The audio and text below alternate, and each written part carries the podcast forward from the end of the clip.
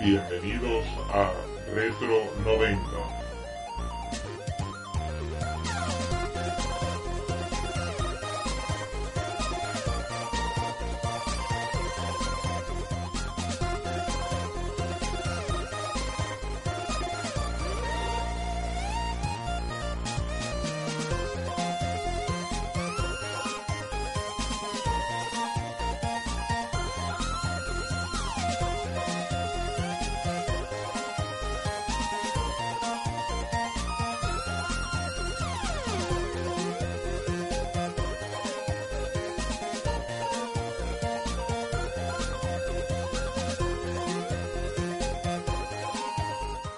Bienvenidos a Retro 90. Sumérgete con nosotros en la zona retro.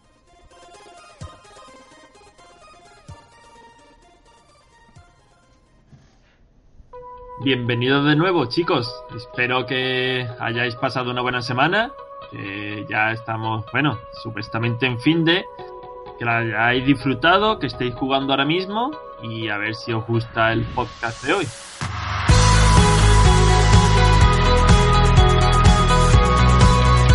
Hoy os traemos un juego distinto, de una mecánica que ya hemos analizado, pero que no nos, no nos ha dejado el mismo sabor de boca que en la otra ocasión.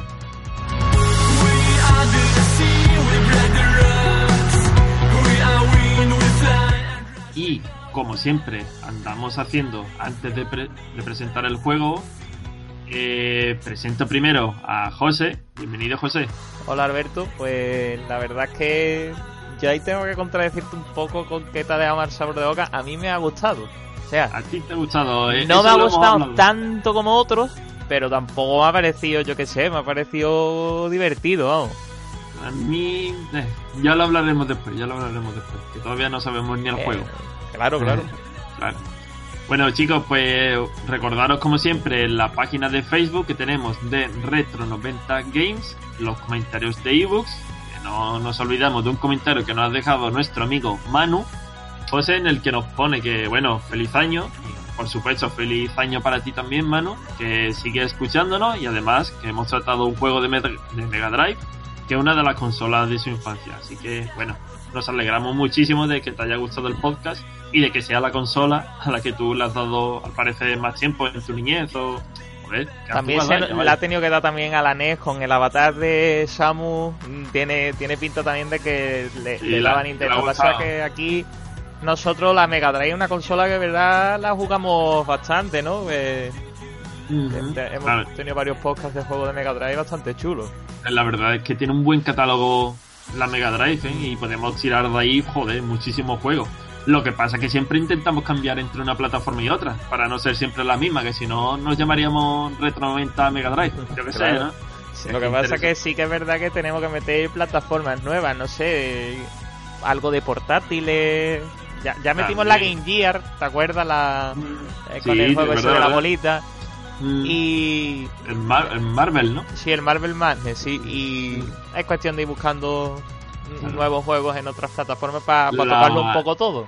La aventura gráfica, que José no caga hasta que no... Exactamente, exactamente. Y tengo, tengo apuntadas varias aventuras gráficas importantes, ¿eh? Sí. Así que... Yo también le tengo ganas. Hay que echarle más tiempo, ¿no? Que por Sí. ejemplo al juego de hoy.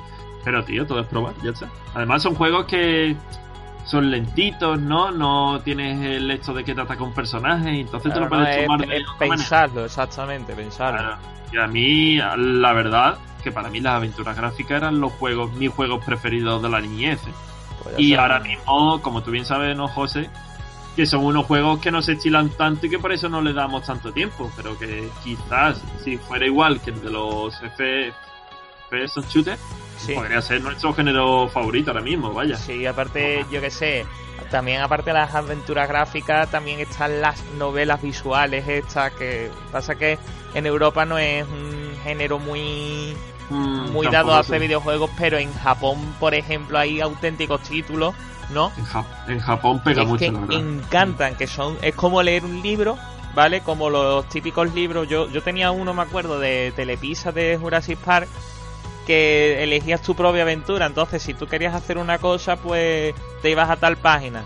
Y Mm. digamos tenías ah, múltiples finales. Y estos juegos pues son un poco así, ¿no? En función a tus decisiones, pues la historia va por un lado o va por otro. Y no sé, no es un género que pega aquí muy fuerte en, en Europa, pero en No. Japón es un. Yo qué sé, que tiene una auténtica legión de, de, de fans. Allí con el anime la verdad es que pega Sí. mucho. Y, y bueno, aquí ha salvado un poquito los muebles una compañía de la que vamos a hablar después en el análisis del juego, la de Telltale, ¿no? Que ha utilizado licencias como la de The Walking Dead, la de The Wolf Among Us, etcétera, etcétera. Y hombre, mm, para mí eso no es una aventura gráfica como tal, porque más bien es cliquear y seguir hacia adelante y salvar ciertas dificultades, pero bueno, se le puede asemejar un poquito Tiene, más. tiene más historia que otra cosa, sí. Sí, sí. Y los de The Walking Dead mm, me queda a mí el tercero. Y los dos primeros, sobre todo el primero, los recomiendo, ¿eh? Si no lo. Yo no lo, jugado, no lo he jugado, la verdad. Pues, pues están muy bien, ¿eh? Son cortitos y si sois de cazar logros, por pasaros el juego os dan todos los logros, vaya, ¿sabes? A medida que te vas pasando el juego te van dando logros, logros, logros y al final te dan el tiempo. Pues perfecto, entonces. Y por último, chicos, recordaros que podéis escuchar el podcast tanto por ebooks como por la plataforma de iTunes, la de Apple, para si os, si os resulta más fácil la de Apple por vuestros dispositivos o las de ebooks porque tenéis Android, pues perfecto, donde vosotros queráis. Así que, José, ¿algo más que decir o ya presentamos el juego de esta semana? yo creo que ya tendríamos que entrar en materia, ¿no? Venga, pues dejamos una breve pausa y vamos ya con el juego.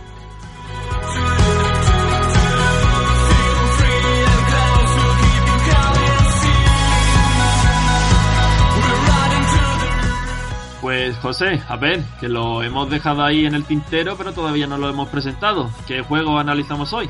Hemos cogido un juego bastante. que dio bastante que hablar en su época en las máquinas arcade, que es el. Cadillac and Dinosaurs, o el Cadillac y dinosaurios, vaya. Nombre bastante peculiar, la, la verdad. No es Sí. Los Por- dinosaurios evidentemente están, pero ese Cadillac al principio... Sí, bueno, y a mitad de fase que hay una con un Cadillac, pero lo que sí que, por contar un poquito por qué hemos elegido el juego, la, la idea inicial del podcast esta semana no era jugar a este juego, era jugar a otro, era jugar a uno que se llama Choplifter, si no mal, si no recuerdo mal, Sí, sí. también de arcade, pero claro, comentamos que esto lo jugamos en Raspberry, Alberto lo eligió y cuando yo me puse a jugar no, no salía en mi lista de juegos que tenía preinstalada, le digo, esto no está. Y Mm. total, que fui, digo, mira, hago una cosa, lo, lo busco y lo meto. Tal, lo encuentro, lo meto. Pero cuando lo meto me sale muy bugueado, no, no se veían bien los colores. Digo, tío, yo esto no puedo jugar, es que no, no respondía el, el juego. Y entonces, claro, mm, la idea es Choplifter, CH. Entonces yo estaba por esa parte de, de los juegos. Entonces, claro, me salió un poquito más arriba Cadillac and Dinosaur porque están ordenados alfabéticamente. Y digo, hostia, ¿esto de qué irá? ¿Sabes? Sí, Sí, verá, mm, Cadillac y dinosaurio no va a ir de serpientes en el avión, a ver si me entienden, ¿no? Pero... mm, Buena película. pero de qué iba, de qué, de qué, qué es esto, ¿sabes? ¿Qué, qué, Sí. qué, qué mezcla es esta, no? Mm. Hostia, y lo estuve probando y digo, mira, pues esto puede ser interesante. Y más que nada de eso, o sea, ha sido fruto de la casualidad. Pues ahí ya descubrimos que era un beaten up. Y bueno, qué poco más que decir, que vamos ya, José, ¿no? A presentar su historia y me decimos de qué trata este Cadillac and Dinosaurs.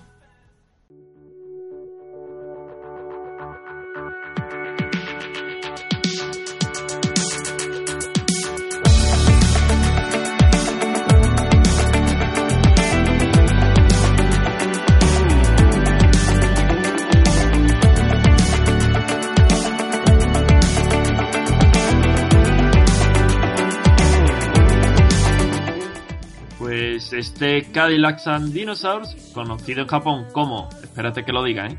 Cadillac Kyoryuji Shinseiki, perdonad por mi japonés, es un videojuego desarrollado por Capcom en 1992 y lanzado para máquinas arcade, evidentemente, ese mismo año. Como los famosos juegos de José, que hablamos también de tú has comentado, claro. Eso, lo de The Walking Dead, de Wolf Among Us, Cadillac and Dinosaur está basado en los cómics de Xenozoic Tales de Mark Schultz del año 1986. Es decir, nuestro juego de hoy está basado en un cómic. Que, José, también podemos hablar que tras el lanzamiento de este juego se desarrolló una serie de TV, ¿no? De sí, me imagino que harían algún tipo de miniserie. Bueno, no voy a decir miniserie porque tampoco lo sé.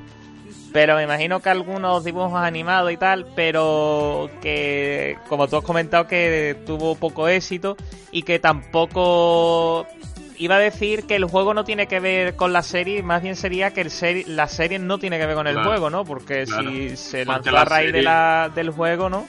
Ahí la serie nació a partir del videojuego, no intentando copiarlo exactamente, pero sí que salió después.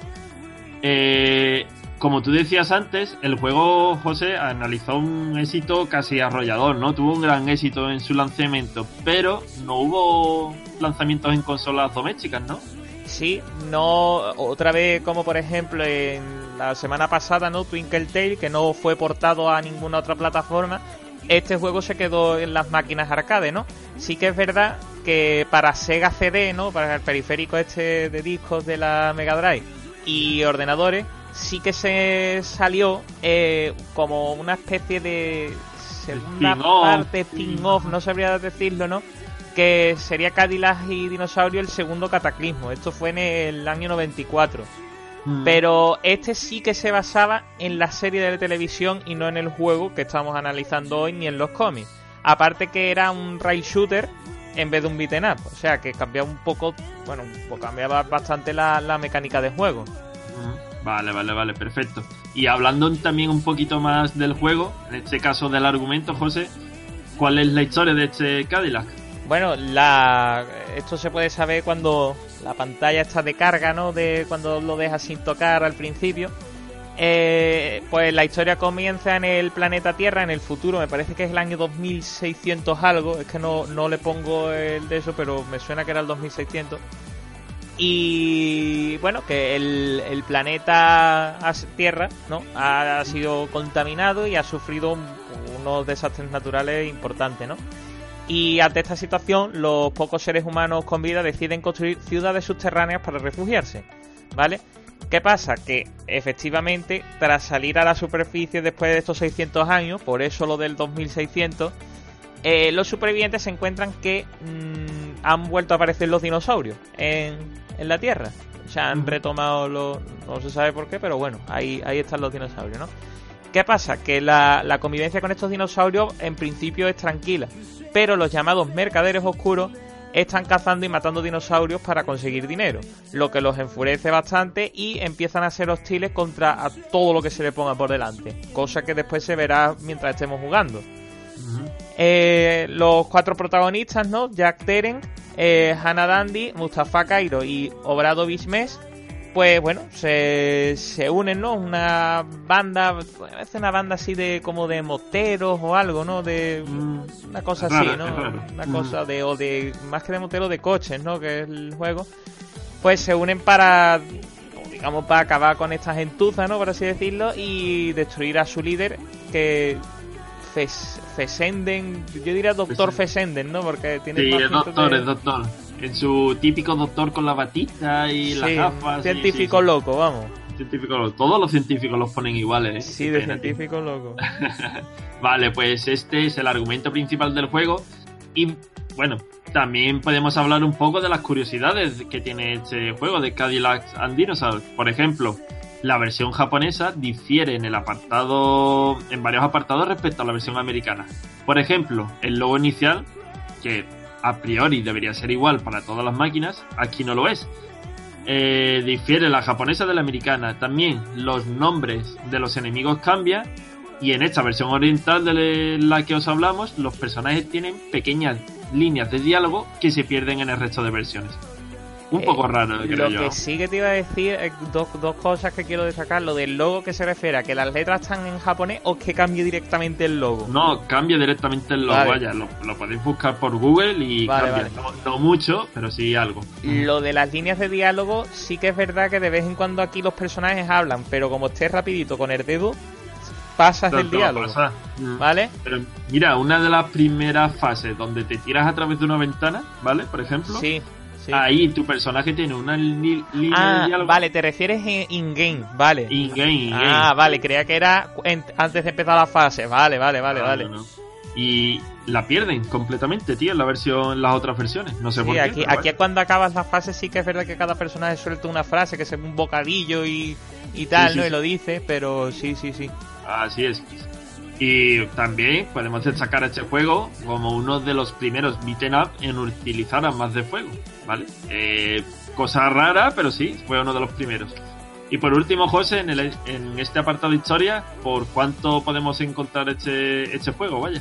Bueno, pues yo he estado mirando y lo que es la placa está entre unos 60 y 70 euros de segunda mano. Ya he encontrado un mueble original, me imagino que será más difícil.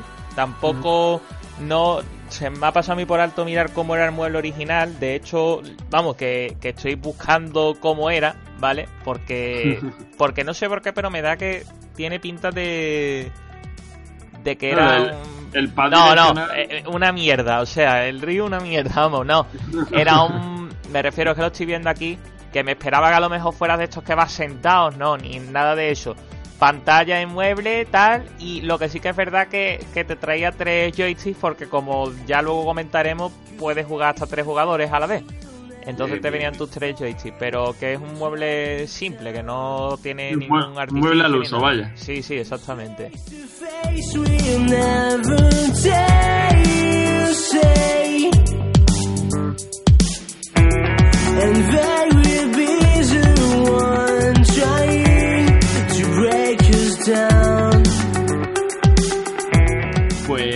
Introducción la que os hemos podido mostrar. Un argumento post-apocalíptico en la que aparecen de nuevo los dinosaurios y la que tenemos que luchar en esta ocasión contra una banda que intentará ir contra nosotros, como es lógico. Así que chicos, pasamos ya a analizar el juego en sí y vamos con el apartado de estilo de juego o mecánicas.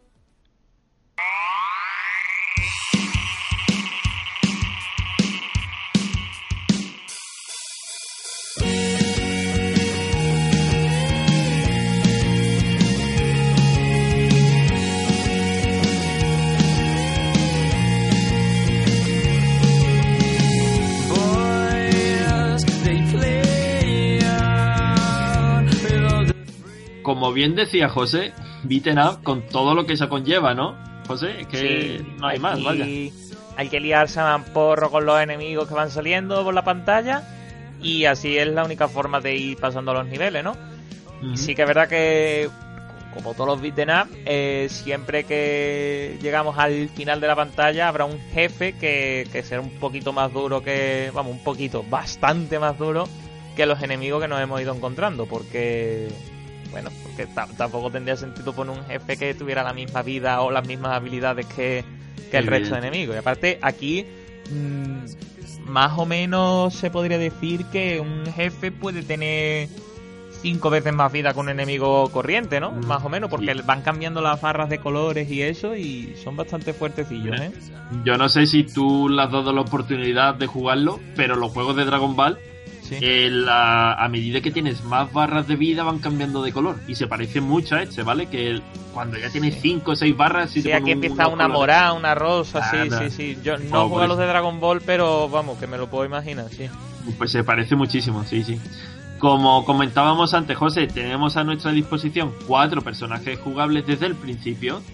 Y bueno, cada uno de ellos tiene una característica especial. Por ejemplo, José, el de Jack Tenrek es este es el más equilibrado, sí, como en casi todos los juegos siempre suele haber uno que, es el que está más equilibrado, ¿no? Este es el, Mario del juego. Sí, es el Mario del juego, efectivamente. Después tenemos a una chica, Hannah Dandy, que tiene mayor destreza con armas que nos vayamos encontrando. Eh, Mustafa Cairo, que es el más rápido, eh, se mueve más rápido y, mm, no sé, el más ágil, por así decirlo y Mejo Bradovich, que es el más bruto. O sea, además que es un tiaco así enorme, ¿sabes? Con unos bíceps que como cabeza de niños pequeños, que te mete unos leñazos que flipas. De hecho, yo el que jugaba más era ese, ¿eh? Más que a los otros tres. Sí, ah, porque, yo el tío. De una hostia que metía. de- de- de- no se escapaba nadie, vamos. Mira, cuando ju... Claro, yo elegí todos los personajes, ¿no? Para probar uno Sí, y por otro. eso he dicho yo el que más jugaba era ese. Lo jugó a los cuatro, pero que me quedé Claro, con claro. ese.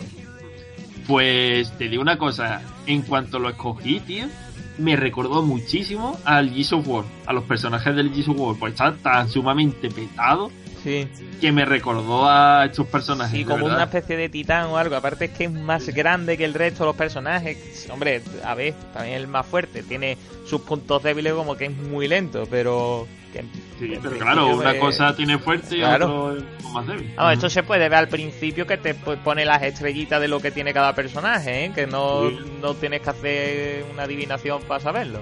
No, no, pero mira, una cosa buena que tiene el juego es que cuando escoges a ese personaje y empiezas a jugar, lo diferencias claramente cuál es la habilidad que tiene, ¿sabes? Sí, Porque el Mustafa, por ejemplo, corre para todas sus mulas y el otro es más bruto pero es muy lento y se Mm. nota, la verdad. No te lo pones solamente en las estrellitas estas que tú dices y después no lo hace, no, no. lo ves, lo ves, lo hace desde Sí. un principio, sí. Eso es, eso es. Eh, nuestro personaje, bueno, tiene una barra de, de vida que cuando se debilita pues muere y tenemos, y esto es una cosa que estábamos Eh. discutiendo, yo creo que eran dos vidas, ¿eh? Juraré que eran dos vidas. Yo creo que eran tres, pero ahora no estoy seguro, ya me ha puesto en la duda. Pero bueno, lo dejamos ahí dos o tres vidas y ya está. Una vez que la perdemos, tenemos la opción de continuar con otra moneda, como es lógico en máquinas arcades. Y cuando reaparecemos en la pantalla, salen unos cohetes que debilitan un poco, o quizás maten, ¿no? Dependiendo de la vida que tenga. Si es un jefe, no. Si es Es un enemigo básico, probablemente te lo cargue. Claro. Y aparte, os dan un bazooka con cuatro cargas. ¿vale? Y el bazooka está bastante cheto, la verdad. Sí, sí, está chetado. En enemigos fuertes no os, os lo cargáis con un bazookazo, pero, Pero bueno, le quita, le puede quitar media barra, ¿eh? A un enemigo de los fuertes, sí. Vale.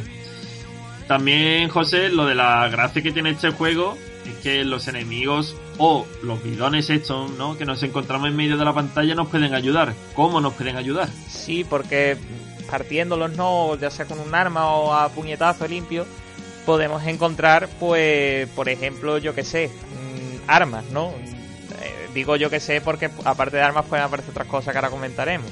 Mm. Eh, armas desde cuchillos, palos, pistolas, escopetas, granadas de mano y por supuesto los, los bazookas, ¿no?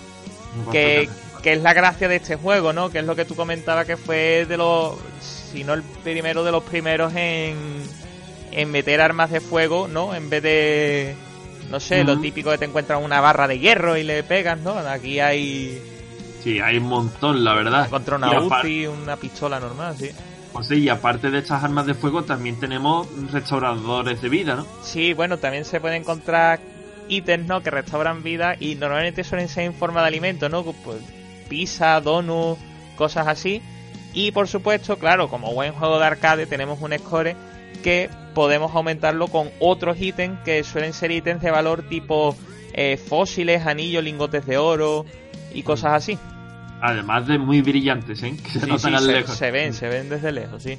Pues todos estos estos ítems, o la- tanto los de la comida como las armas, los encontraréis a lo largo de 8 niveles, donde encontramos enemigos de diferente naturaleza, por ejemplo, los que actúan a puño limpio, otros que van con cuchillos, unos gordos, es muy gordo Los gordos parece- que, que atacan con una carga, ¿no? Empiezan como a correr y a carga contra ti. Sí, Y además quítate de en medio, ¿eh? Sí, sí, sí.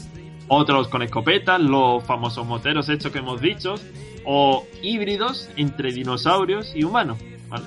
Y había un tributo, José, súper descarado, ¿no? Sí, el, hay un híbrido de estos, ¿no? Que, que es así color verdoso, con una melena color naranja lo de David Bowie, ¿no? Que, que era parecidísimo, vamos, parecidísimo, ¿no? Era blanca de Street Fighter 2, pero en delgado, ¿sabes? Sí, verdad. rollo. Yo cuando lo vi digo, yo, hostia, ¿esto qué es? ¿Sabes? Y después he estado mirándolo en, en otros sitios, ¿no? Y, y la gente se ha dado cuenta también de eso, que no es una invención mía que me haya parecido a mí, ¿no? Que, que se ve que, que la gente en la época dijo, "Oh, mira, tal, ¿sabes? Sí, sí, sí, sí. Vamos, lo de Blanca era un descaro, vaya. No Sí, sí. había... Además son de los enemigos así, de los comunes, de los más durillos que hay, ¿eh? Sí, es verdad, porque saltan mucho, ¿no? Saltan, Casi se no mueven, tienen bastante vida, sí, son, son durillos, sí. Y por supuesto, también dinosaurios. Que José, esto tiene una mecánica muy chula, porque en un principio como que son neutrales, ¿no? Pero ¿cómo Sí. cambia la cosa? Sí, lo- los dinosaurios en, en sí son enemigos neutrales. Es decir, que pasa que decir enemigos neutrales tiene, tiene su cosa, verás. Si los dinosaurios están de color verde, no van a hacer nada. Se- tú te encuentras un dinosaurio, está de, de color verde, no te hace nada. El problema es que si se les golpea o mm, por la cara se ponen de color naranja, empiezan a atacar a todo el mundo, a todos los humanos que pillen en el mapa, es decir, tanto a enemigos como a ti. Lo que eso significa que al- a lo mejor algunas veces es bueno provocar algún dinosaurio para que mm, te ayude a limpiar la pantalla. Lo que pasa que eso conlleva que también te puedes llevar tú algún que otro bocado, pero bueno. Que por cierto, son difíciles de matar estos dinosaurios. Sí, son, y, el, son Mm. duros, ¿eh? y el juego en determinadas ocasiones te premia a que vaya más rápido porque no sé por qué, random, te sale un contrarreloj, ¿no? Sí, normalmente arriba. tres minutos, dos minutos y medio, no sé. Lo que pasa es que tampoco tampoco es un juego que, que te lleve mucho tiempo, ¿sabes? Que, que lo del reloj no, no sé por qué está, pero está ahí. Pero tampoco es un juego donde te haga falta el tiempo, ¿eh? No, y además de esos tres minutos te pueden sobrar tranquilamente un y medio, es decir, la mitad te sobra. Si vas más o menos rapidito te sobra, vaya. Sí. Una cosa que a nosotros nos ha llamado la atención es que este juego lo podéis jugar con dos amigos más, es decir, un total de tres colegas. Sí, lo que hemos comentado del mueble Mm. con los tres joysticks, efectivamente, tiene, tiene la posibilidad de jugar hasta tres personas. Y es una posibilidad, José, que nos descartamos, ¿eh? Sí, Ah, yo, vale. yo lo propuse, lo propuse que ibais a quedar, pero no, ¿cómo jugar al Bomberman, ¿sabes? Y dije, coño, habéis quedado tres y no lo jugáis, es que de verdad. Mm. Para la próxima vez caerá, hombre. Ahí, Pero ahí. bueno, ta- también el primero es el de tenis y después este. El de tenis, ¿No? madre mía. pues, eh, José, juego macarra, ¿no? Aquí tenemos Macarra. un juego macarra. Yo En el que muevo jugar. súper macarra, vamos.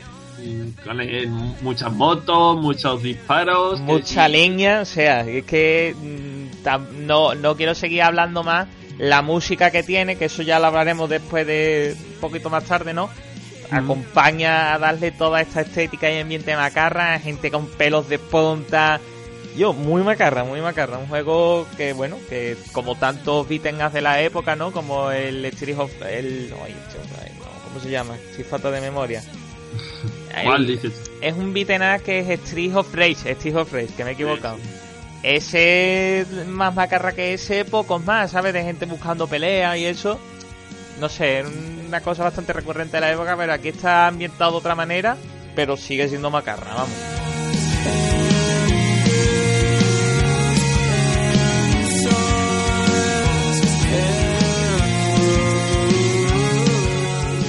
Pues una vez de lo que nos ha, ha hablado José, de esta estética macarra, no podemos hacer otra cosa que ya presentar el siguiente apartado, donde os diremos pues cómo está escenificado todo este ambiente. Así que vamos ya con el apartado de gráficos.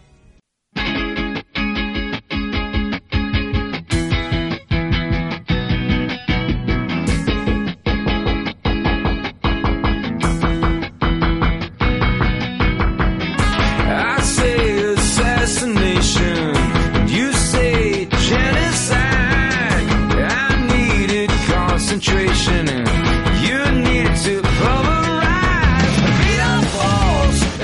Bajo mi opinión personal, y yo espero que José también la comparta, como no, una de cal y otra de arena eh, para el apartado gráfico de Cadillac and Dinosaur. Y vayamos por parte primero. Por ejemplo, José, recreación de escenarios. ¿Tú cómo los ves?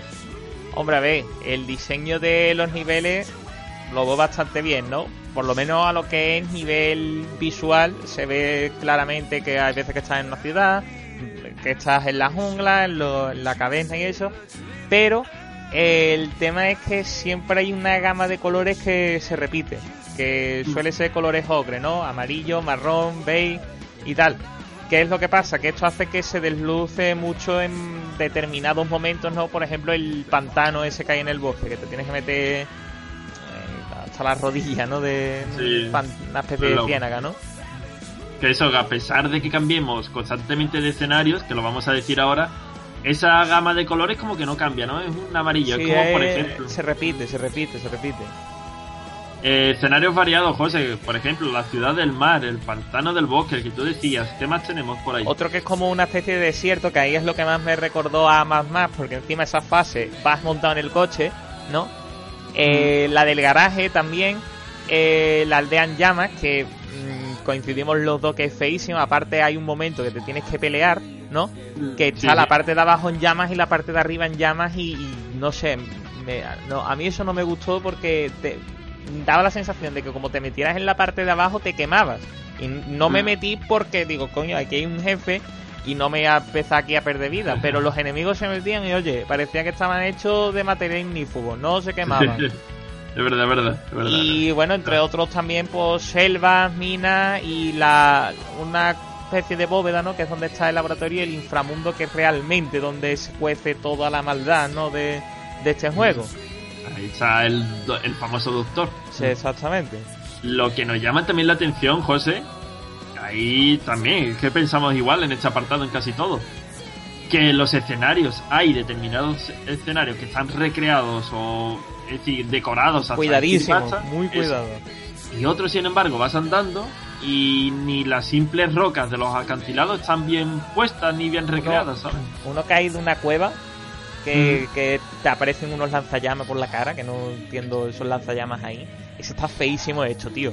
Ese me parece que Sí. está muy mal hecho. Esa parte me pareció horrenda, vamos. Y sin embargo, la del laboratorio no está del todo mal, con los dinosaurios metidos en estas como ah, máquinas. sí, ¿no? en la, eh, sí, que están como cl- clonando dinosaurios, parece, ¿no? O algo así, Sí. sí. Eso Eso no sí está muy bien mal. hecho, porque hay un... la- creía que iba a pasar más veces, pero solo pasa con los dos primeros dinosaurios, que se parte el tanque, ¿no? Y aparecen los dos dinosaurios del tanque. Está muy bien, porque del fondo salen los enemigos. eh, Eso es un detalle que sí está muy bien hecho. Mm, Pero después llega a la fase esa de, ya te digo, donde están los lanzallamas, que me pareció como que, digo, hostia, parece de otro juego. Sí, sí, la verdad es que sí.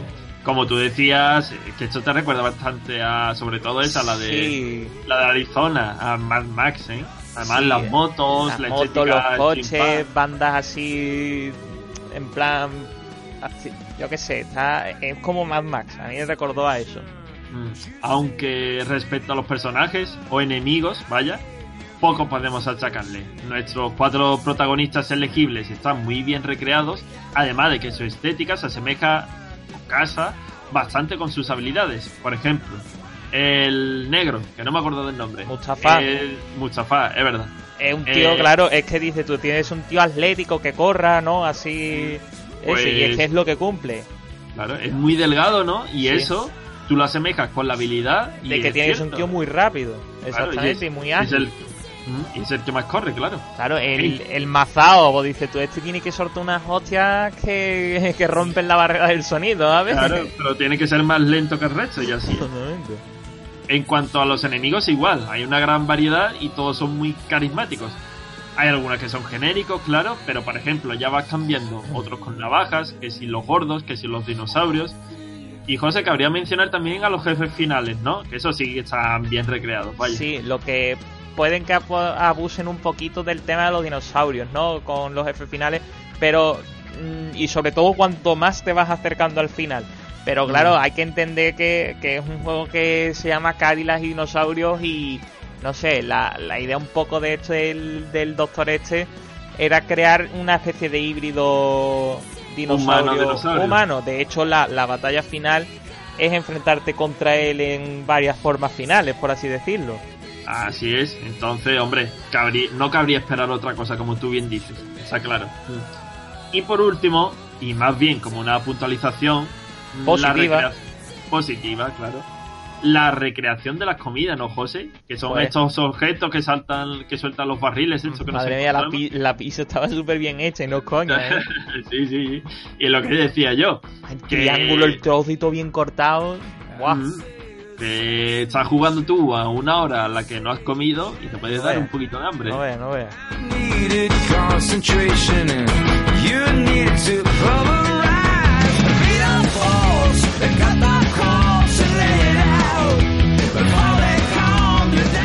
Así que una de cal y otra de arena para este Cadillac and Dinosaurs, sobre todo en el apartado gráfico. Ya después veremos otro apartado que también va por ahí.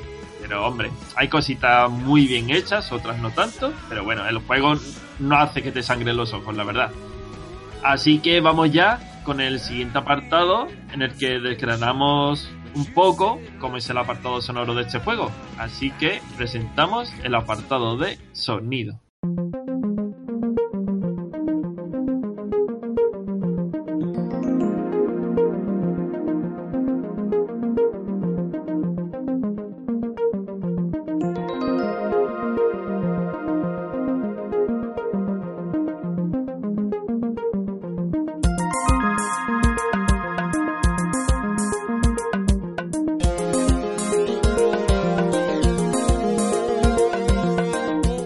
José, como tú bien dijiste, un juego bastante macarra y la música no podía ser no podía ser menos, vaya, acompaña, ¿no? Riff de guitarra eléctrica interminable, mm, música así rock, ¿no? Rock duro. Y claro, esto es lo que te mete de lleno, ¿no? En la espiral de puñetazos y violencia, ¿no? Que, que trae, que trae el juego. Mm. Te iba a preguntar que me dijiste ayer que si el juego tenía o no tenía sonido, algo de eso me dijiste, que, ¿qué te pasó? Sí. Que no sé por qué mi room, ¿no? Habla- Sí. No voy a hablar ni de juego, voy a hablar de... No Sí. tenía sonido, no tenía. Pero no has escuchado sonido entonces en todo el juego? En todo el juego. Ya después me Hostia. puse vídeos en YouTube y ya evidentemente lo he escuchado. Vale. Pero yo me pasé el juego sin sonido. Pues pasarte este juego sin sonido pierde, pierde algo, ¿eh? A lo mejor por eso no te ha gustado tanto, no lo sé, no lo sé. Pero pierde Yo creo que más bien por las mecánicas, pero que sí, que es verdad. Que Pierde. evidentemente perderás. Mm. Y Que... es que a la música hace mucho, que también te mete mucho también en, en faena, ¿sabes? Tú imagínate jugar este juego escuchando, yo que sé, Vivaldi, no, no es lo mismo. Evidentemente. Y eso es cosa que. Hombre, no podía hacer nada excepto escuchar después y hacer el podcast Claro. en función de lo que oía en YouTube. Sí, Pero sí. bueno, no había otra. Ya no iba Ya. a meter otra run y. No, no, era una, era una tontería. Lo que sí que es verdad que la, la música contra los jefes finales siempre es la misma. O sea, te enfrentas. A lo mejor en el, ulti- en el último combate no, ¿vale? Pero los jefes finales de pantalla es siempre la misma y eso sí que se puede hacer un poco repetitiva. Y aparte, me recordaba por la cara a la música de las batallas del Golden Sun. De. No sé si Sí, habréis sí, sí. jugado al Golden Sun de Game Boy Advance, que por cierto es un juego puede ser, mm, bueno, puede ser, no, seguro que es mi segundo juego favorito después de Chrono Trigger, ¿vale? Que no- se nota que no me gustan los RPG. No, no, y, y ese, el Golden Sun me lo haber pasado como cuatro o cinco veces. Joder. Sí, y completo Pues- con todo, ¿eh? Con todo, todo, con todo, todo. todo. Sí, sí, sí, Ah, con todas las invocaciones, todos los digins, todo. He hecho muchas horas. Échale tiempo al Golden Sun, hijo, échale más tiempo. Sí, Qué sí, sí. Sobre todo el 2, porque claro, el 1, la historia está un poco más cerrada. El 2 sí tiene zonas a las que puedes ir opcionales, las invocaciones, lo que te puedes transferir personajes del otro cartucho, tal. Pero eso, que, que a mí la música me recordó a la de la batalla de Golden Sun y no sé, si le podéis echar un vistazo a la música de las batallas y la de Golden Sun, ciertas notas parecen que después los de Golden Sun pues las cogieron. Pues mira, qué mejor que hacer que poner una pista de audio, ¿no? Y ya, pues sabemos si se parece o no, como tú bien dices. Venga, venga.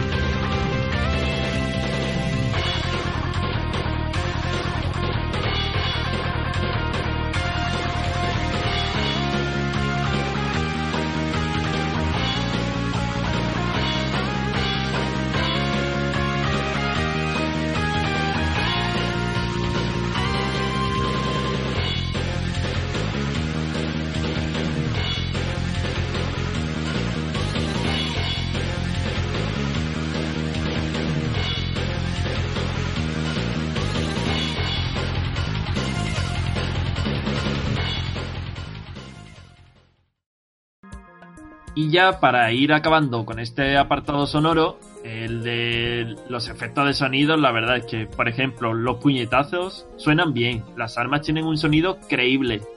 Y las voces de los personajes, José, también creemos que cumplen con su cometido. Sí, bueno, no es que los personajes estén hablando todo el rato, pero lo que hemos dicho, ¿no? Al final de cada pantalla, cada personaje dice su frase, tal. Y bueno, suena bien, ¿no? No parece una voz ahí mecánica, parece una voz así real. Lo que sí es horrible cuando en la pantalla se queda sin enemigos y tienes que seguir avanzando, sale un cartel de Go y sale una voz diciendo Go, Go, Go.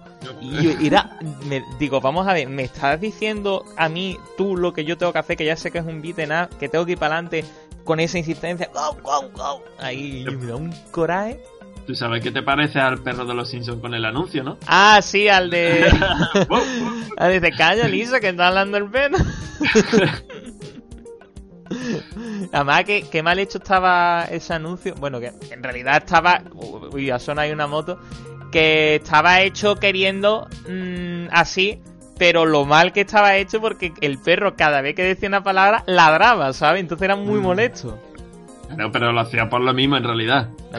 Lisa, que está hablando el perro.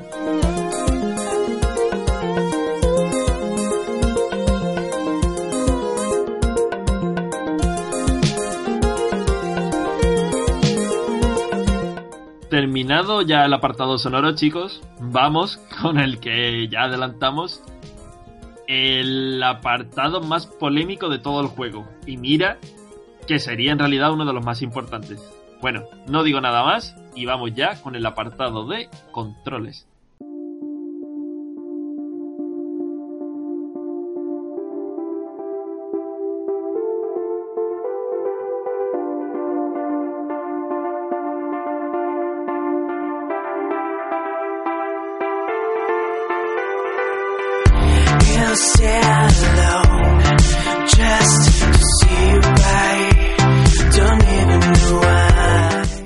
Quizás el talón de Aquiles de este Cadillac and Dinosaur. Lo que nos pide el juego, por un lado, mm, VS, ¿no? Lo que podemos hacer Mm. y esto está en, constante, en constante enfrentamiento. Y bueno, lo vamos a explicar poco a poco, pero primero, José, dime tú cuáles son los controles de este Cadillac and Dinosaur. Pues aquí tenemos un stick direccional de hasta 8 movimientos, es decir, tiene las diagonales y dos botones, ataque y salto, ¿vale? Con Vale, estos botones podemos hacer diferentes ataques especiales, por así decirlo, ¿no? Lo que sí que variarán en función del personaje que hayamos elegido, ¿no? Ataque a 360 grados, embestidas y el ataque elevado, ¿no? Como una especie de patada mm, salto, ¿no? Podríamos decir. Va- vale, vale, vale. Y entrando ya un poquito más en este talón de Aquiles que hemos dicho, eh, Cadillac and Dinosaur te premia mucho a cambiar la profundidad del personaje en el escenario, ¿no? Un buen bitema. Pero debes buscar también, pues eso, para buscar al, al enemigo, tenerlo enfrente. Pero al mismo tiempo, cuesta muchísimo, ¿no, José? El que el subir o bajar al Sí, personaje. te- el, el tema es alinearte, ¿no? Con el personaje. Muchas veces estás metiendo puñetazos, te crees que estás en la misma línea que el personaje porque visualmente estás, pero no le estás pegando. Ni él, pero él a veces sí, a veces no te pega. Entonces eso Sí. es muy jodido porque dices tú, yo no le pego nunca, pero él me puede pegar a mí algunas veces, ¿no?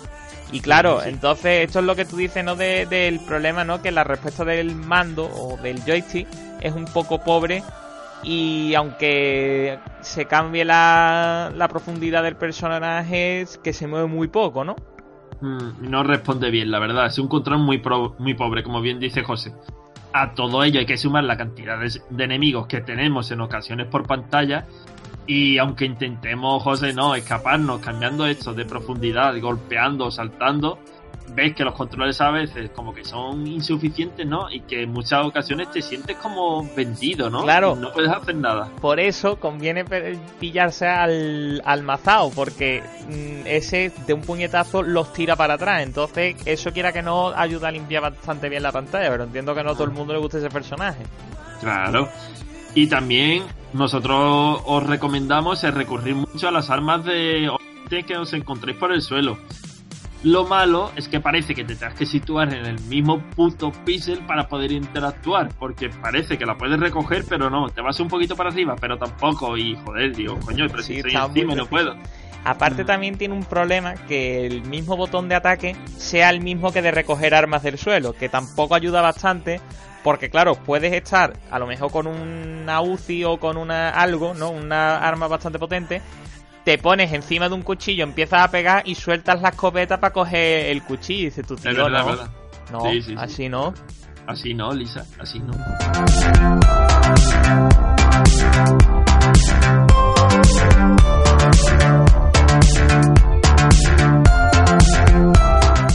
Este control tosco y esta cantidad de enemigos por pantalla variará la dificultad del juego. Pues lo vemos ya a continuación y presentamos el apartado dificultad.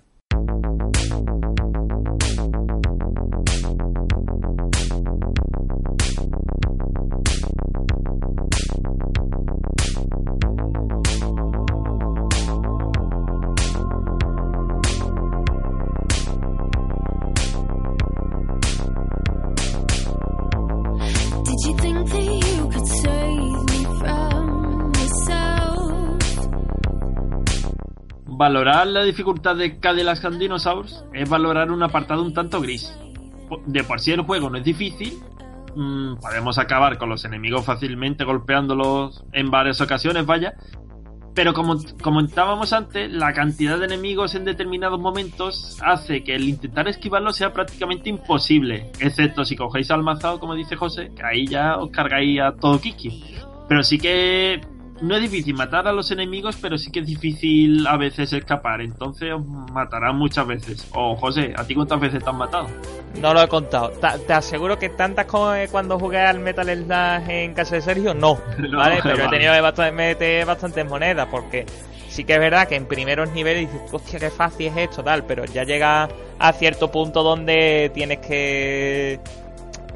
que, que te, que te matan, vamos. Que, que matan te varias llevan ocasiones. bastante. Y aparte que de que los controles, como tú dices, que no ayudan a, a manejarse bien dentro del juego, los jefes finales, como tú dices, parece que están hechos de adamantium, ¿no? Del material este que está hecho lo ves, ¿no? De los X-Men. Porque Guillo es que le pega y le quita nada, un poquito de vida y dice, tío, por favor, que te he metido un cate que vamos, que te ha dejado tonto. Y, y a veces le están metiendo un cate y te da él al mismo tiempo. Sí, y, y- te contrarresta el tuyo, ¿sabes? Es como que dice tú- no le has hecho nada. Claro, y dices tú, "O- oye, primero educado, primero yo y después tú si quieres, pero no los dos al mismo tiempo, Claro, ¿vale? claro. Es una cosa rara. Aunque el juego te también presente otras mecánicas, José, fuera del propio combate este, ¿no? Por ejemplo, podemos encontrar rocas desprendiéndose del- de un precipicio. Esto no supone ninguna traba, ¿no? A la hora de no, superar el nivel. no es lo más que digas tú, es que este nivel tengo que tener especial cuidado, como lo de los lanzallamas, ¿no? No es una cosa que teniendo un poquito de cuidado lo sorteas y punto. No es, no es el enemigo principal eh, esas pequeñas variaciones dentro de cada mapa. Poco, poco tiene que hacer. Y por último, eh, una cosa que sí que valoramos y que nos gustó bastante, José, cuando te morías y caías Claro. del cielo, ¿qué pasaba? los misiles estos que comentábamos y el bazooka. Que sí que es verdad que a lo mejor no es el arma más poderosa que digas tú, pero tiene una cosa que no tiene las otras armas, que es que cuando acierta te empuja para atrás siempre y te puedes acercar al enemigo para que cuando se levante poder pegarle.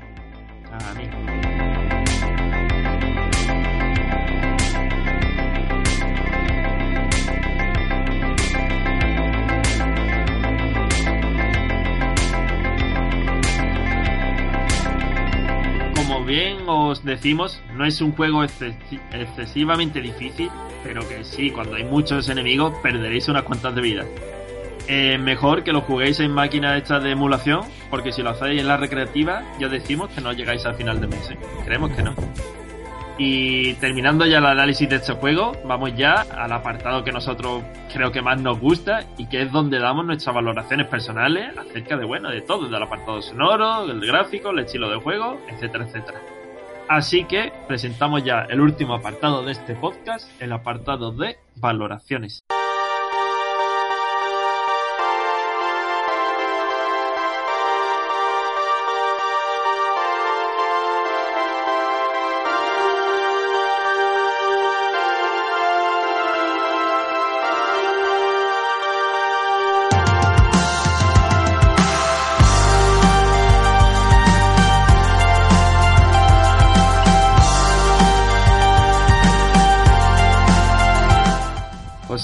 Terminando ya el podcast, dime qué te ha parecido este Cadillac and Dinosaurs. Pues bueno, yo siempre he dicho que los ups no son mi juego, mi modo de juego más fuerte, ¿no? Pero mm, tengo que decir que estamos jugando unos ups bastante, por lo menos, originales, ¿no? Y algunos muy buenos, ¿no? Que estábamos comentando antes el Mystic Warrior que jugamos la temporada pasada.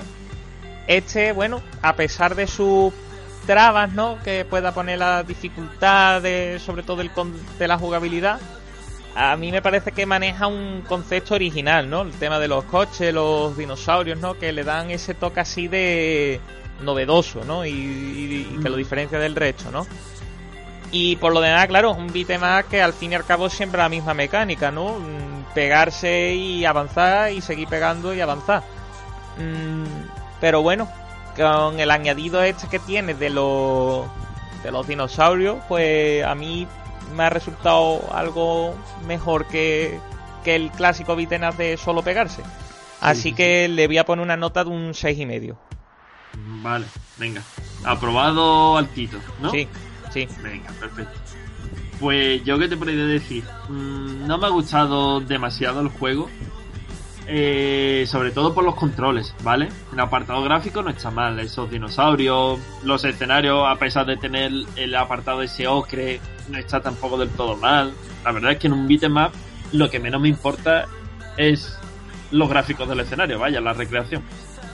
Pero esos controles, que va, que va, esa profundidad, el otro juego que jugamos, José, tenía mucha más profundidad, este poquita. Mm, me sentía vendido con lo, lo que hemos hablado, me sentía vendido con los personajes y poquito más podía hacer. Y en un beat'em up, a mí el movimiento me parece fundamental. Casi tan importante como en un plataforma, ¿sabes lo que te digo, no? Sí, sí. Así que yo, como cumple, pero no me ofrece nada más y no lo recordaré, a este Cadillac and Dinosaurs le doy un 5. Y Bueno. creo, por mi parte, creo que no se merece más. ¿eh? Pues yo quería decir, creo que se merece menos, vamos. Ah, no, hombre, más no.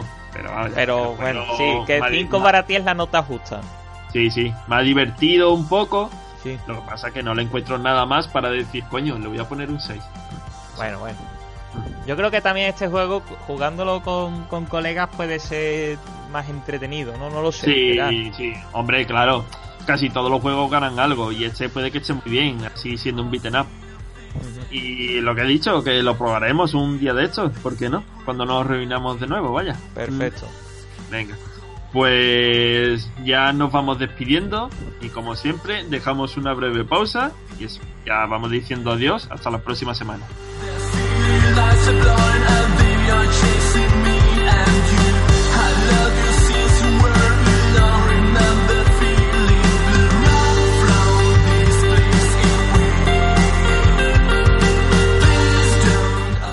Pues sí, eh, ya vamos, nos vemos la semana que viene, claro. Eh, analizando un juego que todavía no hemos decidido, José. Sí. Aunque sí que podríamos ver, no sé, ¿eh? lo estoy diciendo A por ver, decir, una aventura gráfica. A ver, ¿qué Hostia, pues pues, aquí tengo yo unas cuantas apuntadas. Ya luego te digo, fuera de micrófono, pero tengo, tengo algunas de. Basta- No voy a decir plataforma porque a lo mejor si digo la plataforma, los muy fans van a decir seguro que van a jugar a esta. Entonces no, Vale, no vale. voy a decir. Ver, lo que sí os decimos que no jugamos a tantas aventuras gráficas y a RPGs, pero porque no tenemos Falta de tiempo. tiempo. Porque claro, estamos analizando un juego por semana. Con lo, con lo que eso conlleva. Y menos mal que estamos analizando juegos retro, que son más cortos. Mm. Que si fuera uno actual, imagínate. Y aparte, la- hombre, también el tema, si no tuviéramos nada que hacer durante toda la semana, vale, pero que, por ejemplo, tú est- estudias, estás, bueno, estudias, estudias barra trabajas, ¿sabes? Sí, y yo, a ver, yo estoy un poco ahora más libre, pero también tengo mis cosas que hacer, ¿sabes? Y no estamos todo el día jugando videojuegos, entonces es casi imposible que en una semana podamos jugar a un, a, una- a un RPG o un juego un tipo, yo que sé, un Zelda y tal, porque eso lleva mucho tiempo. Hombre, que más quisiéramos tener El- todo el tiempo libre del retro mundo. por excelencia, exactamente. Joder, imagínate un Zelda como tú te pasaste, ¿no? Sí, el la todo Link eso. to the Past, que me lo pasé la semana pasada. Y eso, como ¿no? tú- Sí. Como tú me dijiste, era muy largo y eso es casi imposible traer. en verano, ¿no? Que tengamos a lo mejor Sí, vacaciones. pero que haya mucho tiempo libre, claro. Que a mí me digan en el currele, venga, pues Venga. un mesecito. Vale, me lo pensaré, pero mientras no. Eh, así que, bueno, ya despidiéndonos, de nuevo, muchísimas gracias por escucharnos. Que vemos que hay, hay unos cuantos de likes nuevos, es decir, gente que se va sumando. Y José, que nos vemos la semana que viene la ya, ¿no? semana que viene a ver si traemos la aventura gráfica. Ya luego te digo porque lo tengo apuntado, pero no lo estaba buscando, pero no lo localizo. Pero vamos, es cuestión de, de eso. Yo luego en un rato te lo digo. Venga. No prometemos nada, pero, vamos, vamos a a intentar. Eso, lo vamos a intentar. Pues nada, chicos, que tengáis una fantástica semana. Que lunes lo empezáis con buen pie. Si ya lo estáis escuchando otro día, pues que os vaya todo muy bien. Que trabajéis, que juguéis, por supuesto. Y como siempre, recordad que los retro os acompañen. Nos vemos la semana que viene. Hasta el próximo programa.